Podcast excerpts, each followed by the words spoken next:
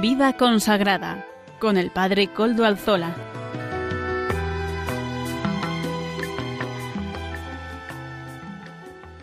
Buenas tardes, hermanos, amigos y oyentes. Hoy es jueves y son las cinco de la tarde, una hora menos en las Islas Canarias. Es por tanto la hora de vida consagrada en Radio María. Les saluda con sumo gusto Padre Coldo Alzola, Trinitario. Hoy, como siempre, emito desde Algorta, Vizcaya, desde la diócesis de Bilbao, y en concreto la parroquia del Santísimo Redentor la parroquia de todos ustedes, porque esta es una parroquia abierta a todos. Y como ya es conocido para los oyentes del programa, nos encomendamos al inicio de este programa al Beato Domingo Iturrate, nuestro patrono y protector. Saludo también a quienes nos están ayudando en el control en Madrid. Gracias a su servicio podemos emitir hoy también. Hoy que es día 6 de agosto de 2020, fiesta de la transfiguración del Señor. Y además el primer programa de vida consagrada en el mes de agosto. Paso a presentar los contenidos del programa de hoy. Comenzaremos con, el editorial del programa. En este mes de agosto vamos a traer las audiencias generales que vaya haciendo el Papa Francisco. Hoy reproduciremos la de ayer. En la sección de testimonio tendremos con nosotros a Alfredo Gutiérrez Mendoza, religioso joven que nos presentará también su país, además de su vocación. Amaro Villanueva nos ofrecerá la sección Música para evangelizar. Don Juan Jaramillo, padre Juan Jaramillo, párroco de Villasana de Mena, nos presentará sus gotas de espiritualidad y seguirá hablándonos de este tiempo estival. Y finalmente el padre David García García Rico nos ofrecerá el Evangelio del domingo. Ya saben, siempre nos pone en conexión con la liturgia del domingo que llega. Ustedes pueden ponerse en contacto con este programa por medio del correo electrónico del mismo, y lo vuelvo a repetir para que, si no lo supieran, lo puedan, puedan tomar nota de él. Vida consagrada arroba radiomaria.es. Ustedes pueden escribirme a él y yo mismo les contestaré. Recuerdo también que desde hace ya unos cuantos meses nuestro colaborador Amaro Villanueva nos va nos sube los podcasts del programa, así en la radio, en la web, perdón, en la web de podcast de Radio María pueden encontrar la grabación entera, íntegra de este programa. Además, Amaro Villanueva, tengo que decir que lo suele hacer de una manera muy puntual y muy eficiente. Gracias, Amaro Villanueva, de verdad, de corazón. Y como decía al comienzo del programa, pues tras el merecido descanso de julio, el Papa Francisco retomó la celebración de las audiencias generales, de nuevo, la cita es desde la biblioteca del Palacio Apostólico, ya que siguen vigentes las medidas anti-COVID que prohíben grandes reuniones. Y el Papa en esta ocasión lamentó también las graves consecuencias de las explosiones que han devastado la ciudad de Beirut en Líbano. Yo también quisiera unirme a esta voz del Papa pidiendo por el Líbano, por los cristianos del Líbano, por la sociedad del Líbano, por la sociedad de Beirut. Vamos a pedirle a Dios que verdaderamente venga ya, venga la paz al mundo y en concreto a esa tierra, ¿verdad? Y además de, de, de acercarse a las víctimas de este atentado, de esta catástrofe, explicó el siguiente contenido catequético que ahora escucharán. Queridos hermanos y hermanas, la pandemia sigue causando dolor y sufrimiento en toda la humanidad, sembrando muerte y un sinnúmero de enfermos. Además, muchas personas y familias viven un tiempo de incertidumbre por los problemas socioeconómicos que ha producido que produce y que golpean sobre todo a los más pobres. Esta experiencia dramática nos invita a tener nuestra mirada puesta en Jesús, que hace presente el reino de Dios en medio de nosotros. Reino que sana y que salva, reino de justicia y de paz, que se manifiesta con las obras de caridad, que a su vez incrementan la esperanza y refuerzan la fe.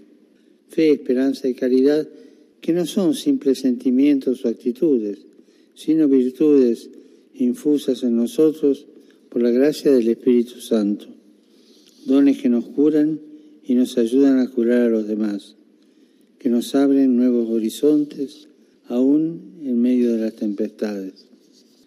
El Evangelio nos muestra a Jesús que sanaba a los enfermos, no solo de sus padecimientos físicos, sino también de sus sufrimientos morales. Los sacaba de su aislamiento para que se incorporaran de nuevo en la comunidad. Lo vemos, por ejemplo, en la curación del paralítico de Cafarnaún. Pues Jesús no solo libra de su parálisis, sino que le renueva la vida tanto a él como a sus amigos a través de un encuentro personal y social. Saludo cordialmente a los fieles de lengua española. Dios nos invita a colaborar con Él y como discípulos de Jesús, médico de las almas y de los cuerpos, continuar con su obra de curación y de salvación en, en sentido físico, espiritual y social.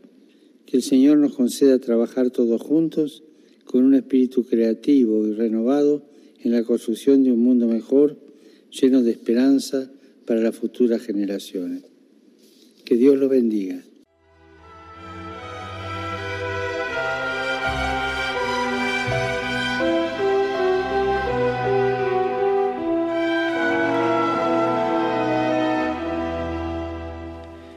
Y seguimos con nuestro programa de vida consagrada de Radio María en este jueves 6 eh, de agosto, día de la transfiguración. Como les decía, hoy tengo un invitado para el programa, Alfredo Gutiérrez Mendoza. Buenas tardes. Buenas tardes, padre.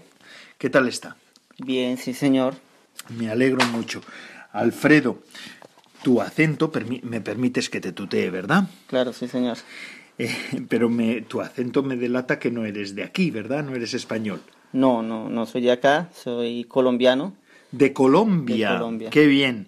¿Y de qué lugar de Colombia? Porque muchos de los oyentes de Radio María y de este programa de vida consagrada pueden ser colombianos, y lo son, lo sé porque además suelen mandarme algunas veces algunos mensajes. Y algunos además nos pueden escuchar ahora mismo en, eh, por Radio María en Colombia. Además, pues seguro que como tú ya habrás avisado de que sales hoy en emisión y yo también, pues allí seguramente que ahora por medio de Internet pueden escuchar Radio María España. Pero dime, Alfredo, ¿de dónde, de qué zona de Colombia? Bueno, soy de una ciudad que se llama Cúcuta. Cúcuta, ¿dónde está Cúcuta? Cúcuta está ubicada hacia la parte norte de, de, Colombia, en el departamento norte de Santander. Y esta ciudad, si no tengo mal entendido, es fronteriza, ¿verdad? Sí, es frontera con Venezuela. Eh, pues nos separa, eh, tenemos tres entradas hacia Venezuela por la parte de Cúcuta una es por la parte del municipio de Ureña, Venezuela, la otra es San Cristóbal y la otra frontera es por el lado de San Faustino, donde eh, hasta hace poco nuestras hermanas trinitarias de Valencia eh, tenían alguna fundación allí. Qué bien. Y en Cúcuta, además, la situación mm, fronteriza ahora con la situación de Venezuela habrá, habrá influido, ¿verdad? Claro, es una situación compleja eh, porque, pues claro, toda la migración de los venezolanos pasan por Cúcuta, eh, bien sea para eh, radicarse en esta ciudad o bien sea para dar paso también a, hacia las otras ciudades de Colombia también y de otros países también para donde están pasando. Pero Cúcuta se ha visto muy afectada también por el tema de toda la migración de venezolanos, tanto a nivel social como político, económico, todo lo que tiene que ver. Eh, ha sufrido pues toda esta consecuencia de la, del desplazamiento de los venezolanos o qué situación tan, tan dura, ¿verdad?, la que se está viviendo en Venezuela. Así ustedes están, o vosotros estéis, además, en primera línea de, ver lo que, se está lo que está ocurriendo en ese país tan hermoso y tan querido para nosotros. Un saludo desde aquí a todos los venezolanos y además una invitación a todos los oyentes para que nos unamos, además de orar, porque hace falta orar mucho por Venezuela, también en todas las Mm, posibilidades de colaboración con Venezuela. Caritas Venezuela, Caritas Española está ayudando también en Venezuela Yo creo que sí que hace falta un movimiento de, de solidaridad. Sí, claro. Eh, recordamos que la iglesia no simplemente se dedica simplemente a la oración, sino que también tenemos que hacer efectiva la oración por medio de las obras también de caridad, ¿no? Tanto de los institutos que nos prestan también la ayuda, como eh, de nuestras propias instituciones eclesiales, parroquias diocesanas, comunidades religiosas, que nos dedicamos precisamente a la ayuda y la atención de todos estos migrantes venezolanos. Qué bien. Alfredo, y mm, de la iglesia en Cúcuta, ¿qué me dices? ¿Cómo, hay ¿Cuántas diócesis hay en la zona? ¿Cómo está todo repartido? Vamos, digamos así, ¿cómo, ¿cuál es la situación de la iglesia en, en esa eh, zona? Cúcuta es diócesis, eh, nace de la arquidiócesis de, Pamplona, eh, y estaba Pamplona, Colombia, porque es que en España tenemos otra Pamplona, por eso se lo por eso lo, lo decimos, ¿verdad? Sí, okay y, y es diócesis. Eh, alrededor, en la actualidad contamos, si mal no estoy, alrededor con 64 mm, em, parroquias, si mal no estoy, no tengo el dato preciso, pero, bueno, sí. más o menos redondeando es, es, es, como la cantidad de parroquias que hay. Es una diócesis pequeña, la ciudad también es pequeña, una ciudad con alrededor de 900 mil, casi el millón de habitantes. Mm, actualmente. ¿Y es una diócesis urbana o también tiene zona rural? Se compone de las dos. Tiene la diócesis eh, urbana, que es la parte de la ciudad, y también está la zona rural porque lleva los pueblos aledaños a, a Cúcuta. Ya, ya, ya, ya. ¿Hay mucho clero, muchos sacerdotes? Sí, hay bastante clero. Gracias a Dios, pues eh, la diócesis cuenta con buenas vocaciones, a pesar de que eh, hemos venido como en un decaimiento de, las vocaciones, sin embargo, eh, la iglesia se puede mantener también, tanto a nivel diocesano como a nivel religioso también, porque Cúcuta no solamente se compone por sacerdotes diocesanos, sino que también hay varias comunidades religiosas que componen también la diócesis de Cúcuta. no estamos nosotros como comunidad. Los trinitarios. Los trinitarios, pero eh, sí hay claretianos, hay redentoristas, hay carmelitas, hay mm, capuchinos dominicos, eh, dominicas también de la presentación, también hay buena presencia de las ramas femeninas de las distintas comunidades religiosas. Entonces se hace un trabajo muy en conjunto tanto con la Iglesia Diocesana como con eh, la Iglesia de la Vida Consagrada. Qué bien. Alfredo, y eh, como tú bien has dicho ahora en la entrevista, tú eres trinitario. Allí estás en el, eres miembro del vicariato de trinitario de el Beato Domingo Iturrate. Por eso has venido también en esta tierra, la tierra natal del Beato Domingo Iturrate. Además es el Beato Domingo Iturrate es, como he dicho en, el, en la presentación del programa, que siempre lo digo, es el patrono de este programa nuestro y al que nos encomendamos en el programa. Eh, es un vicariato que cuántas presencias tiene. Eh, nuestro vicariato, Beato Domingo Iturrate, eh, cuenta con presencia en Colombia y en Puerto Rico. En Colombia tenemos tres casas em, eh, ubicadas en las ciudades de Bogotá, Medellín e Ibagué y otras tres casas ubicadas en Puerto Rico están en Isabel, Isabela, Ponce y Bayamón. Muy bien. Son las seis casas que componen nuestro vicariato. Perfecto. ¿Cuántas casas de formación son de esas? Eh, toda la formación se encuentra en, las ciudades de Bogotá y Medellín. Actualmente, aspirantado y estudiantado lo llevamos en Bogotá y el proceso del noviciado se está llevando en la ciudad de Medellín. Medellín es una ciudad que eh, lleva un internoviciado. Ah, claro, y se aprovecha por eso para que los novicios puedan estar en Medellín. Claro. Estupendo. Alfredo, Además, me gustaría que me explicaras brevemente, no tenemos mucho tiempo, eh, cuáles son eh, los apostolados que se están llevando ahora desde la orden en, el Vicariato Beato Domingo Iturrate, en, tanto en Colombia como en Puerto Rico. Bueno, los apostolados que nosotros llevamos y que también eh, es gracias también a todas las ayudas que se envían también de aquí de España, eh, se lleva, en Medellín se lleva una fundación que lleva el nombre del Beato, Fundación Beato Domingo Iturrate, que se dedica a repartir diariamente alrededor de unas 300 sopas mm, para las familias más vulnerables, ¿no? Muchas de estas familias solamente pasan con, con ese ese plato de comida. Sopa, sopa. Es que en España la sopa es un poquito de caldo y poco más, pero la sopa en Colombia no es eso, ¿verdad? No, la sopa ya es un poquito con más sustancia. Ah, bueno, menos mal. eh, sí, es un almuerzo que se da eh, sobre todo pues a los niños eh, de escasos recursos. Eh, se lleva también... 300 diarias. 300 diarias. 300, hermanos, ¿eh? 300, 300 diarias, más o menos. Mm, por ahí oscila, ¿no? Eh, porque estamos ubicados en un barrio que se llama Golondrinas, que es de estrato eh, muy bajo y pues que hay también mucha precariedad. Eh, aparte de eso, pues también se dan cada ocho días el padre Rodrigo Dallos, que lleva la fundación allí, va cada ocho días los martes al sitio donde llega a, la central de mayorista, ¿no? A pedir también lo que son verduras para poder dar una ayuda también a las familias pobres de allí y cada ocho días se da un mercado más o menos eh, bien, eh, más o menos a 150 familias cada ocho días. Y mensualmente se da un mercado eh, bien, bien, bien, bien formadito con, con, todo lo necesario pues, para las familias. se reparten también 300 mercados mensuales, que son mercados grandes. Eh, diferente a los que se reparten cada ocho días en, en, la fundación. Y diferente a las 300 sopas. y diferente a las 300 sopas, sí. Y también, pues, eh, las instalaciones de la Fundación del Beato, pues anteriormente llevamos una escuela ahí, pero pues ya por falta de personal ahorita lo, lo tiene el Estado, pero las instalaciones son nuestras, entonces hay un convenio con, con el, el, el Estado de, de Medellín para que se pueda seguir funcionando la, la escuela allí. Además de Medellín, tenemos casa en Ibagué, en Bogotá.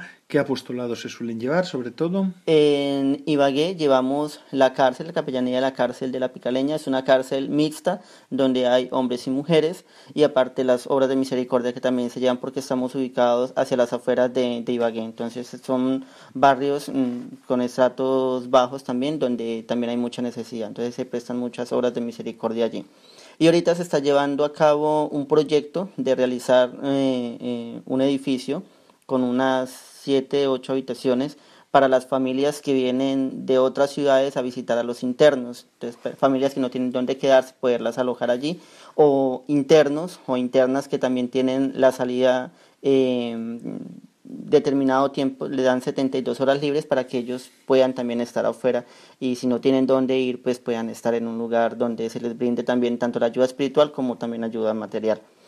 Eh, eso por el lado de Ibagué. Y en Bogotá llevamos también la capellanía de la cárcel de mujeres El Buen Pastor. Allí llevamos eh, el, proceso pues, de lo estudiantado y el postulantado que también la Fundación del Beato Mingo Turrate aquí en España también colabora mucho para nuestra formación ¿no? como religiosos y como futuros sacerdotes y también se prestan obras de misericordia allí, sean a las familias más vulnerables. Qué bien. Alfredo, y además también se llevan varias parroquias, ¿verdad? Por allá en, todo, en, todos los lugares. En Puerto Rico la tarea es más parroquial, ¿no? Pastoral parroquial. En Puerto Rico, yo no he estado personalmente en Puerto Rico, pero pues lo que sé por medio de mis hermanos que han estado allá es que sí se llevan las parroquias en cada una de las tres mm, partes donde se, hace presencia, se llevan parroquias cada parroquia tiene como sus capillas también independientes que también se presta eh, ayuda espiritual y aparte de eso pues también eh, se trabaja a nivel eh, de la curia diocesana, se trabaja también, se lleva la capellanía de un hospital y diferentes obras pues que los trinitarios hacemos presencia allí. Mm. Bien, y ahora hablando de ti, ¿y tú qué haces aquí, en España y en este momento en, bueno, en Algorta en concreto, pero vamos aquí en Europa?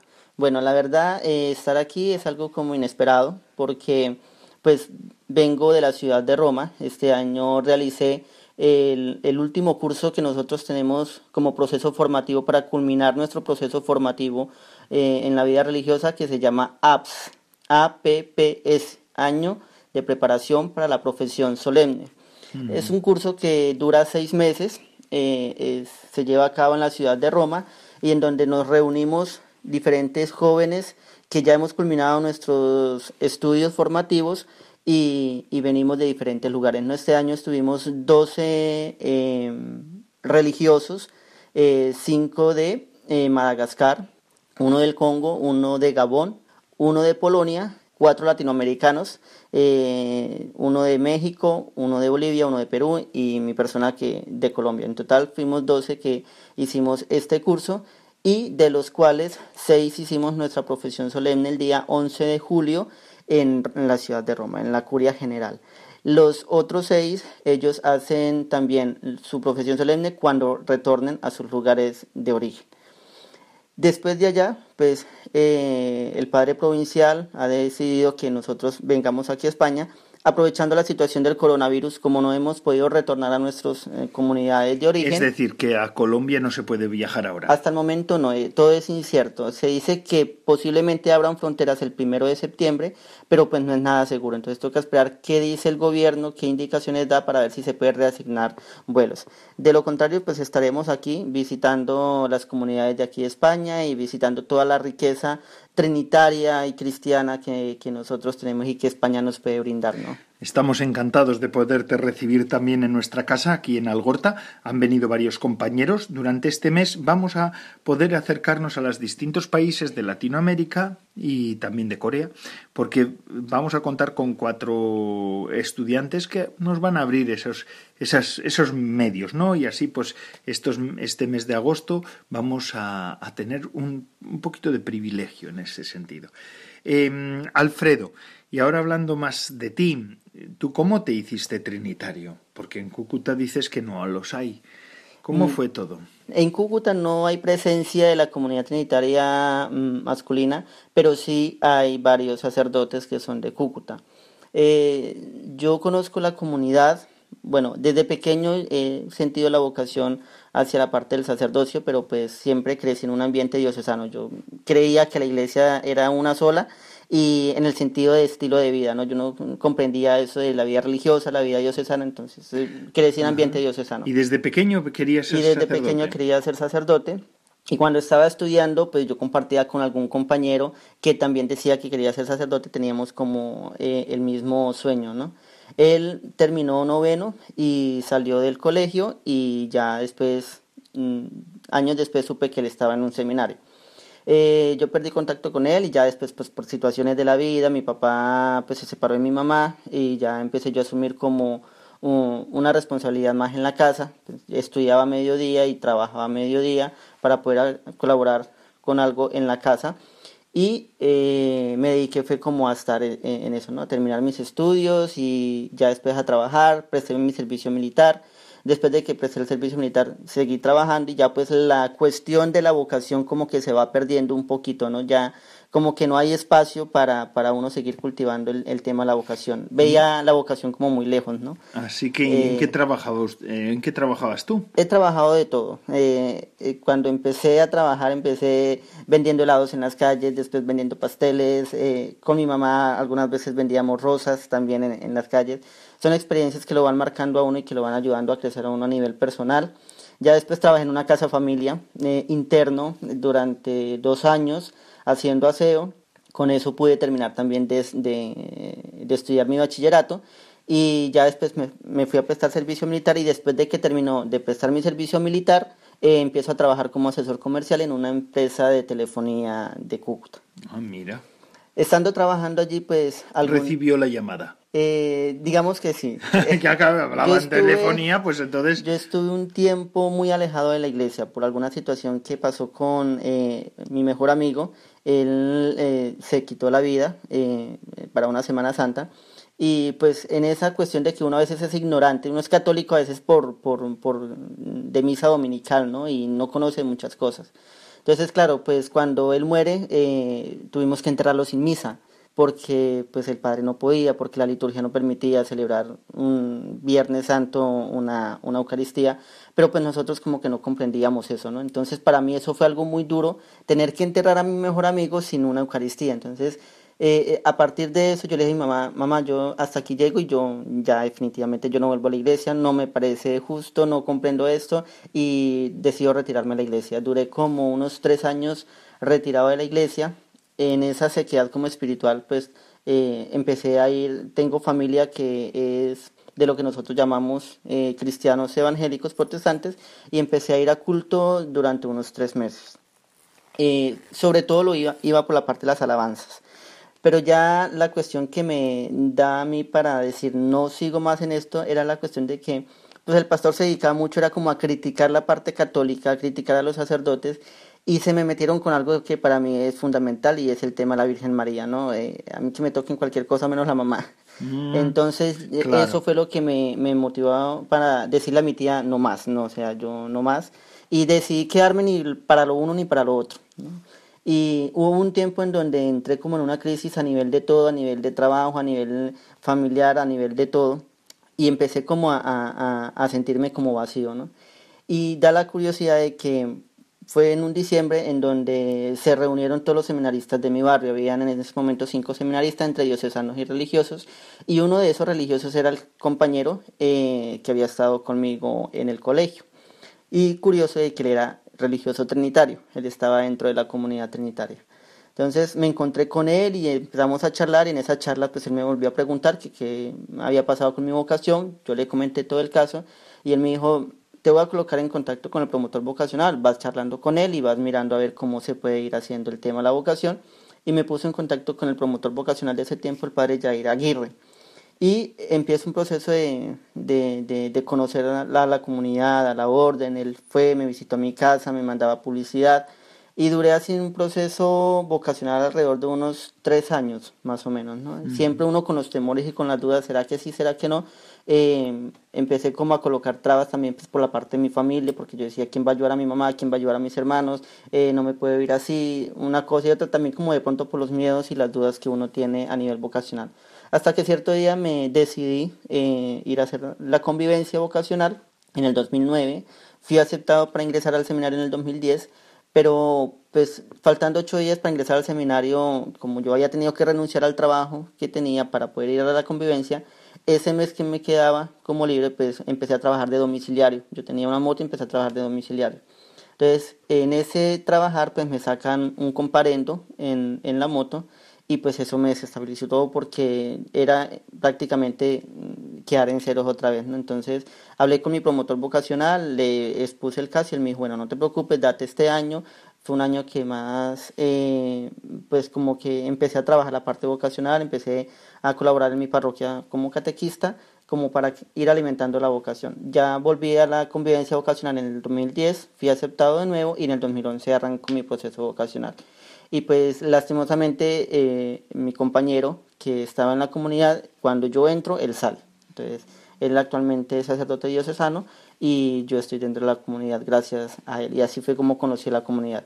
Y estando en la comunidad, pues encontré varios sacerdotes que son también de mi ciudad, entre esos el formador de estudiantes, el padre Armantilla, el padre que lleva la Fundación del Beato en Medellín, el padre Rodrigo Dallos, el padre Carlos Torres, que también está en Puerto Rico, y pues nosotros entramos, eh, cuando yo entré al seminario entramos tres de Cúcuta también, de los cuales pues quedó solamente mm, yo de Cúcuta y otro compañero pues que él ya está ordenado sacerdote en diciembre del año pasado. Ah, sí.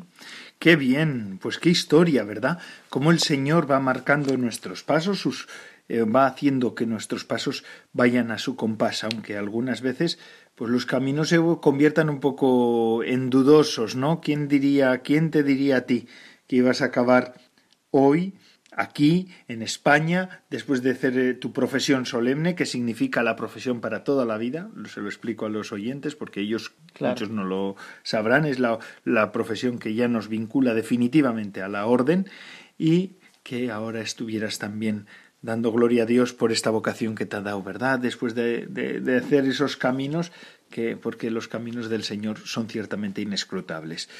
Alfredo, muchísimas gracias por habernos dedicado estos minutos de tu tiempo por, sobre y sobre todo porque nos has comentado tu testimonio vocacional.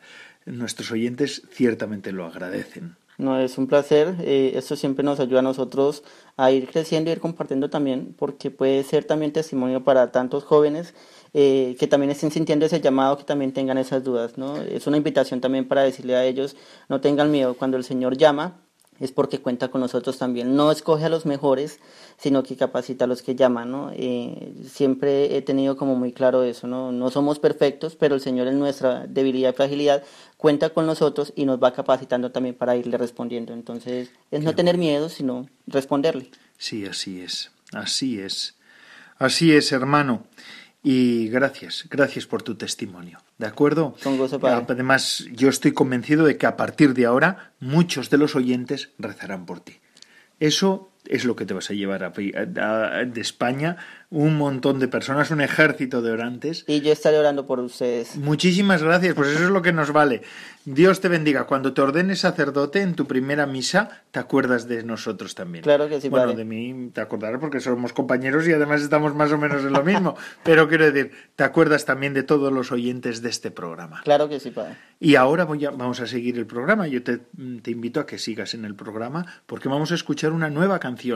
Música para evangelizar. Nos la presenta nuestro colaborador Amaro Villanueva. Hoy también nos, nos da esta canción. Vamos a escucharla.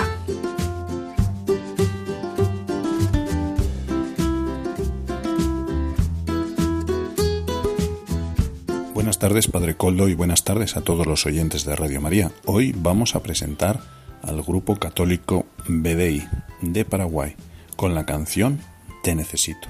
Es un grupo que canta con el género musical de reggae.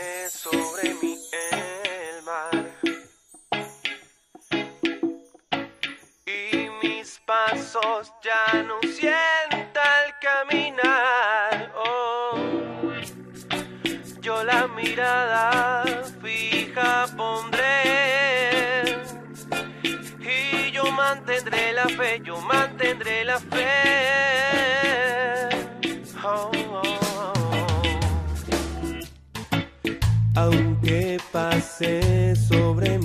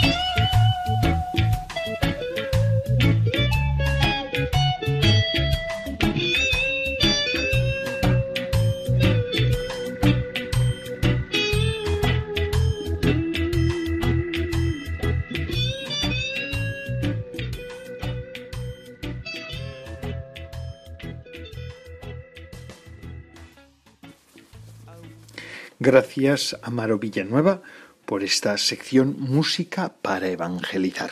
Y ahora continuamos con nuestro programa. Ah, Pasamos a Gotas de Espiritualidad del Padre Juan Jaramillo, párroco de Villasana de Mena y, y ahora colaborador de este programa. Adelante, Padre Juan Jaramillo. Buenas tardes, Padre Coldo, y buenas tardes a todos los oyentes de Radio María. Hoy celebramos la fiesta de la transfiguración del Señor. Me gustaría reflexionar con todos vosotros una frase del Evangelio de la Eucaristía de este día. Levantaos, no temáis. Dios no nos puede dar miedo. El encuentro con Dios, es decir, la transfiguración, la experiencia de Cristo, si es auténtica, no nos puede dar miedo, no nos puede llevar al miedo. El Dios revelado por Jesucristo no nos da miedo, al contrario, nos lleva a la fe, a la esperanza, al amor. Esta frase de Jesús es una constante en el Evangelio. Vemos que el Señor nos repite, no temáis, pequeño rebaño. A Pedro que se hundía por las olas le dice, no temas, hombre de poca fe. A los apóstoles en la barca en medio de las olas, que les dice, no temáis. Después de la resurrección, ¿qué es lo que nos dice el Señor? No temáis, que yo estoy con vosotros todos los días hasta el final de los tiempos. María Santísima, cuando recibe la visita del ángel, éste le dice, no temas, María. El miedo y la fe son dos antagonistas que se juegan el corazón del hombre. No tengas miedo, son como los buenos días de Dios, es el saludo de Dios hacia sus criaturas, porque tenemos muchísimos miedos.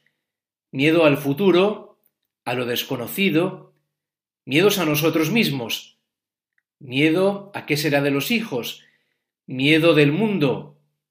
Ahora en medio de esta pandemia que estamos padeciendo y que se ha apoderado de media humanidad, miedos, miedos. Y ante los miedos queremos seguridades, queremos blindarnos, pero ¿es esta la solución? El origen del miedo está en el pecado original.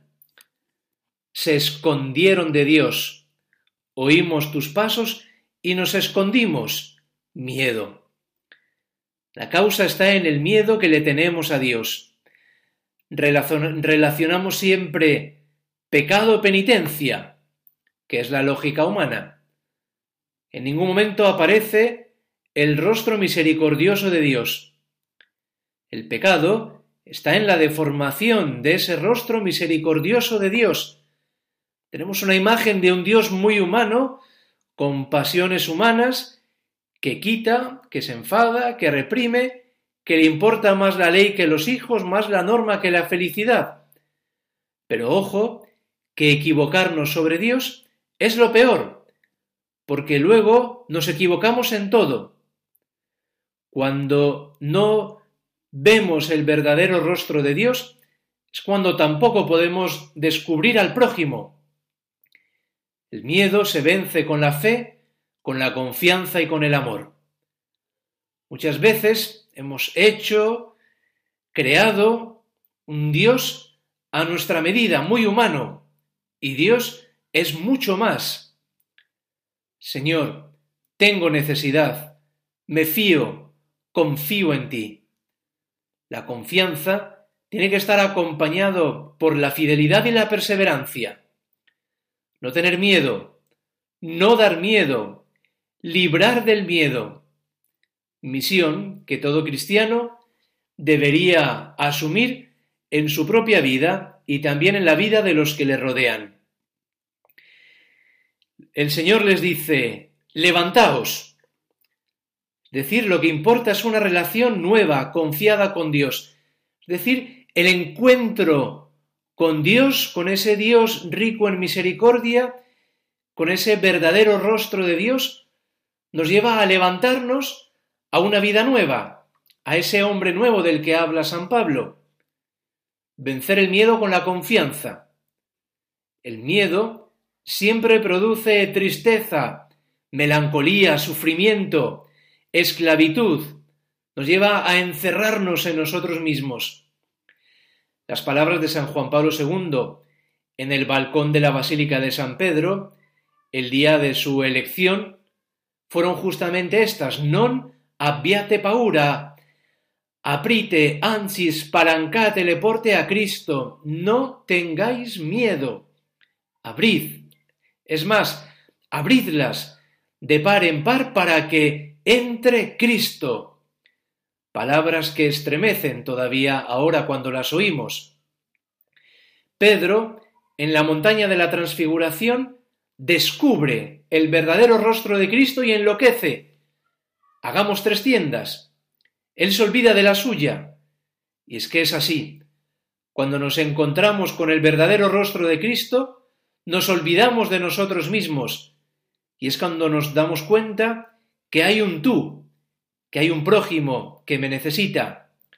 Y ese yo, tan lleno de miedos, va desapareciendo paulatinamente.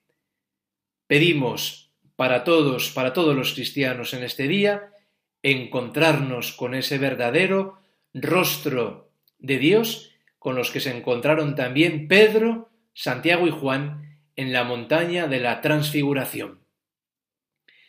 Muchas gracias por su atención y hasta el próximo jueves, si Dios quiere.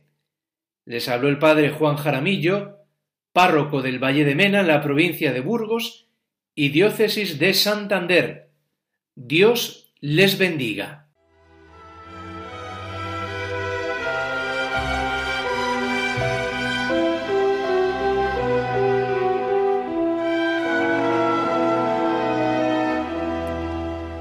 En verano también sigue Radio María. Ya ven cómo emitimos las 24 horas del día. en Radio María siguen haciéndose programas, siguen haciéndose entrevistas, siguen haciéndose todas las actividades normales que llevamos en el curso. Mm, por eso me gustaría también recordar a todos que pues que tenemos que ayudar a Radio María. Miren, escuchen cómo también nos lo recuerda el director del programa. De la radio, quiero decir.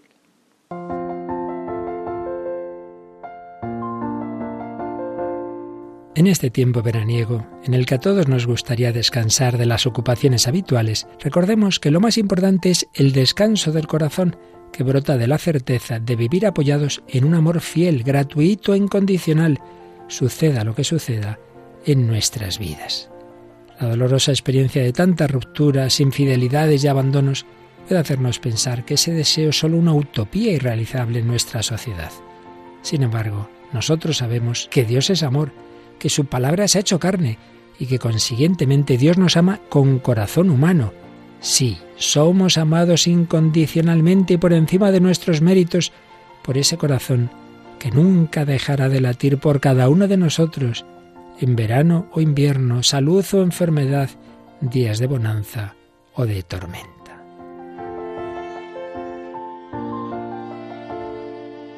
Venid a mí, todos los que estáis cansados y agobiados, que yo os aliviaré, nos dice Jesús. Para que a todos llegue esa invitación, también en verano, Radio María continúa emitiendo su programación habitual, para lo cual sigue necesitando de la oración y ayuda de todos.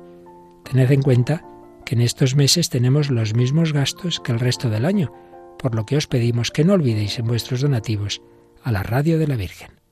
Podremos así seguir llevando a nuestros contemporáneos, como María en su visitación a Isabel, la buena noticia de la presencia entre nosotros de aquel que quiere ser nuestro descanso y paz en este mundo y en la vida eterna. Colabora con tu oración, voluntariado y donativos con la radio evangelizadora. Puedes informarte de cómo hacerlo llamando al 91 822 8010 o a través de nuestra página web radiomaria.es. Radio María, la fuerza de la esperanza. Y ahora ya para acabar el programa vamos a escuchar al padre David García García Rico. Él es nuestro biblista particular. Ya saben que este programa siempre, como última sección de las secciones de invitados, suele ser esta que se llama el Evangelio del Domingo. Padre David, cuando quiera, puede dirigirnos las palabras tan sabias y tan interesantes que normalmente nos suele dirigir. Buenas tardes amigos de Radio María. ¿Qué tal están? ¿Cómo llevan el mes de agosto? Este próximo domingo, día 9 de agosto, la Iglesia celebra el decimonoveno domingo del tiempo ordinario. Vamos a escuchar el Evangelio de ese día, que está tomado del capítulo 14 de San Mateo y que dice así. Después de que la gente se hubo saciado, Jesús apremió a los discípulos a que subieran a la barca y se le adelantaran a la otra orilla, mientras él despedía a la gente. Y después de despedir a la gente, subió al monte a solas para orar. Llegada la noche, estaba allí solo. Mientras tanto, la barca iba ya muy lejos de tierra, sacudida por las olas, porque el viento era contrario. A la cuarta vela de la noche se les acercó Jesús andando sobre el mar. Los discípulos, viéndole andar sobre el agua, se asustaron y gritaron de miedo, diciendo que era un fantasma. Jesús les dijo enseguida, Ánimo, soy yo, no tengáis miedo. Pedro le contestó, Señor, si eres tú, mándame ir a ti sobre el agua. Él le dijo, Ven. Pedro bajó de la barca y echó a andar sobre el agua acercándose a Jesús. Pero al sentir la fuerza del viento le entró miedo, empezó a hundirse y gritó Señor, sálvame. Enseguida Jesús extendió la mano, lo agarró y le dijo Hombre de poca fe, ¿por qué has dudado? En cuanto subieron a la barca, amainó el viento. Los de la barca se postraron ante él diciendo Realmente eres Hijo de Dios.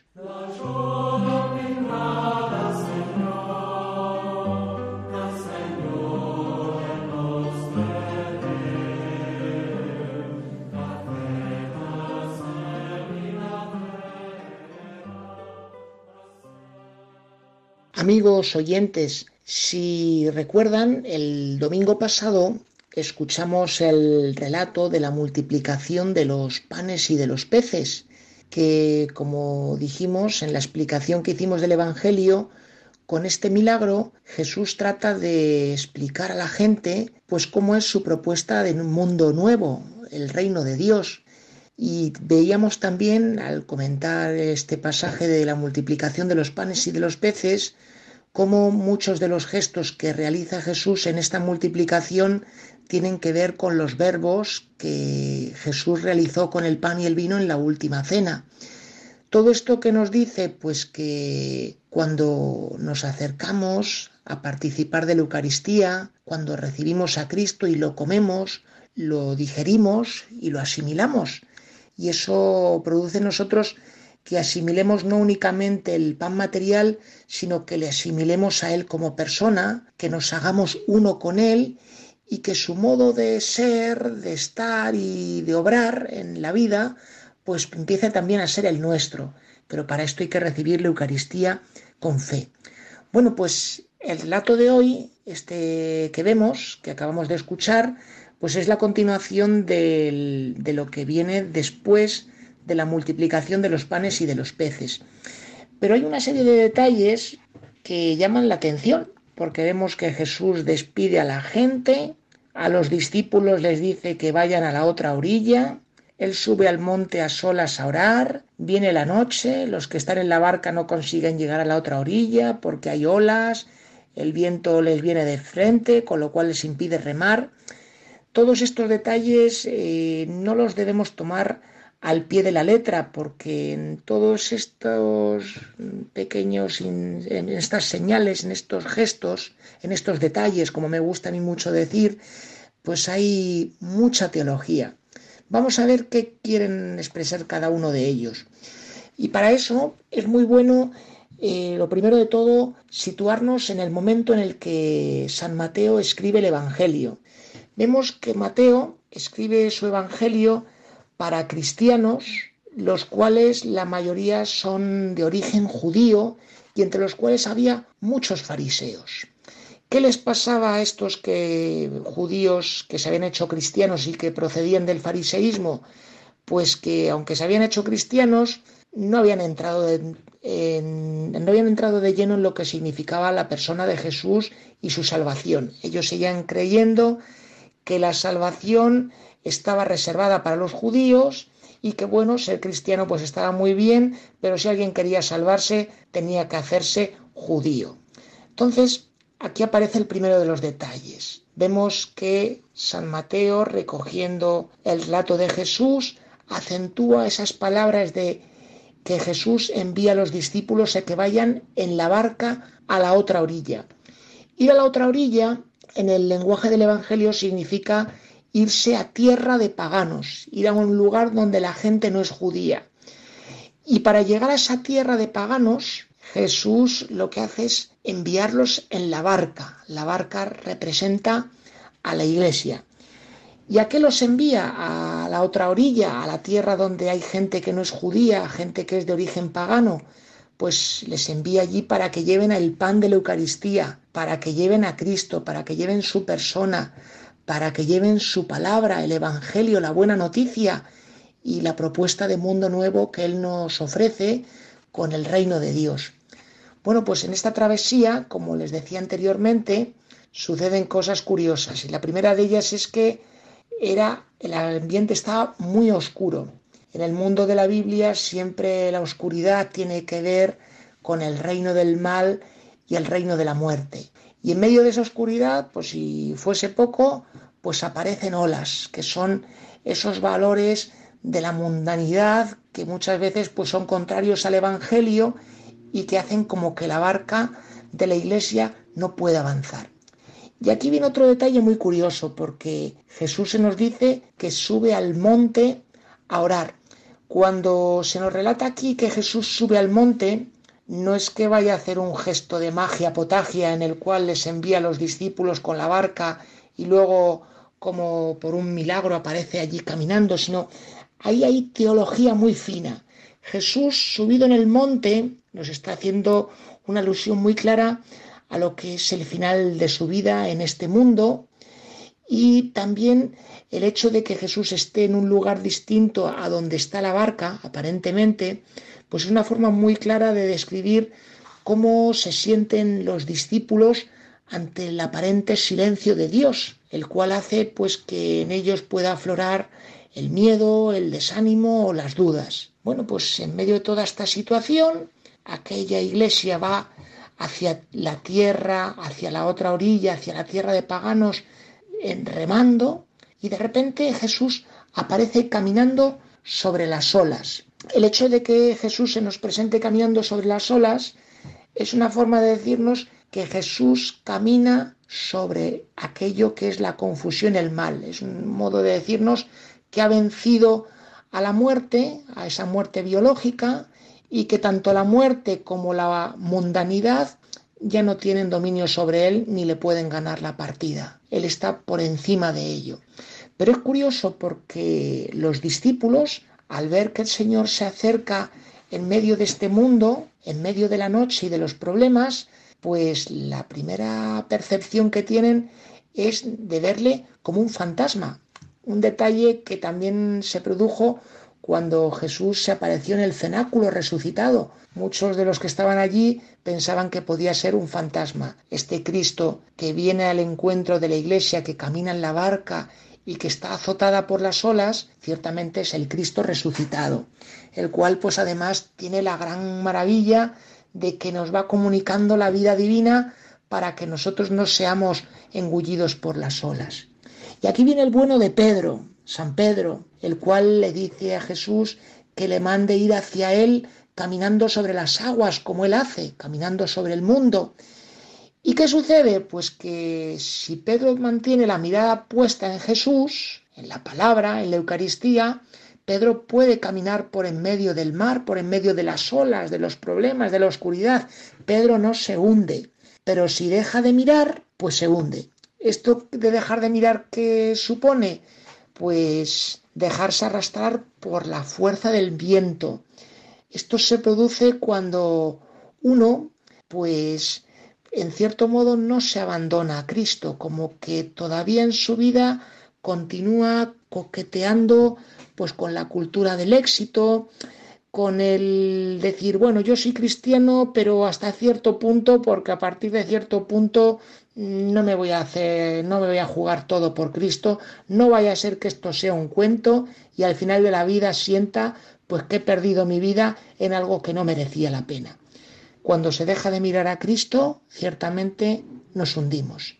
Y por fin vemos que Cristo reanima a Pedro, le anima a seguir confiando y por fin sube con él a la barca. Y cuando vemos que Jesús, que Cristo está en la barca de la iglesia, el viento amaina, cesa, vuelve la calma.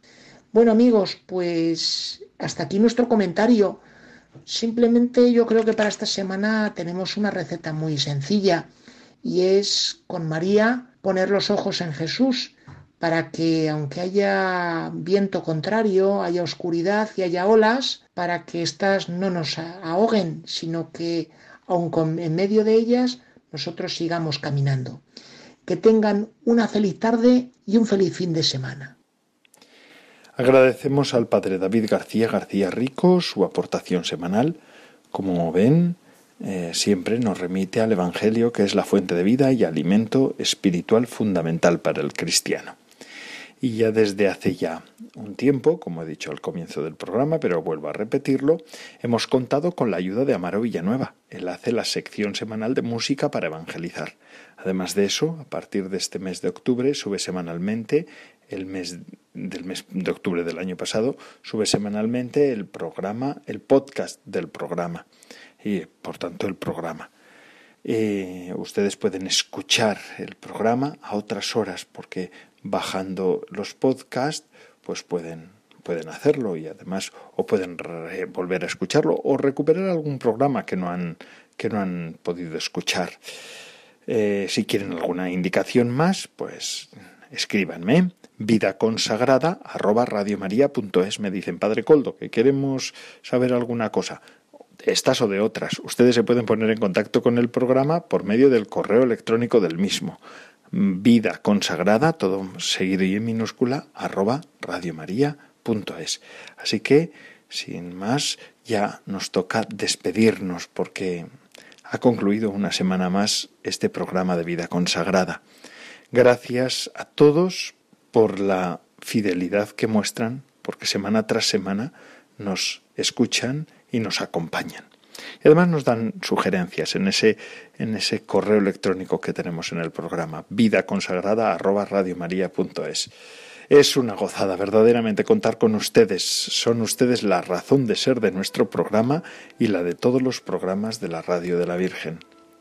Les dejo ahora con la hora feliz, el espacio dedicado a los más pequeños de la casa. Y además, Radio María no para, no descansa se despide de todos ustedes, Padre Coldo Alzola, Trinitario. Recen por mí, yo lo hago por ustedes. Hasta la semana que viene, si Dios lo quiere. Vida consagrada con el Padre Coldo Alzola.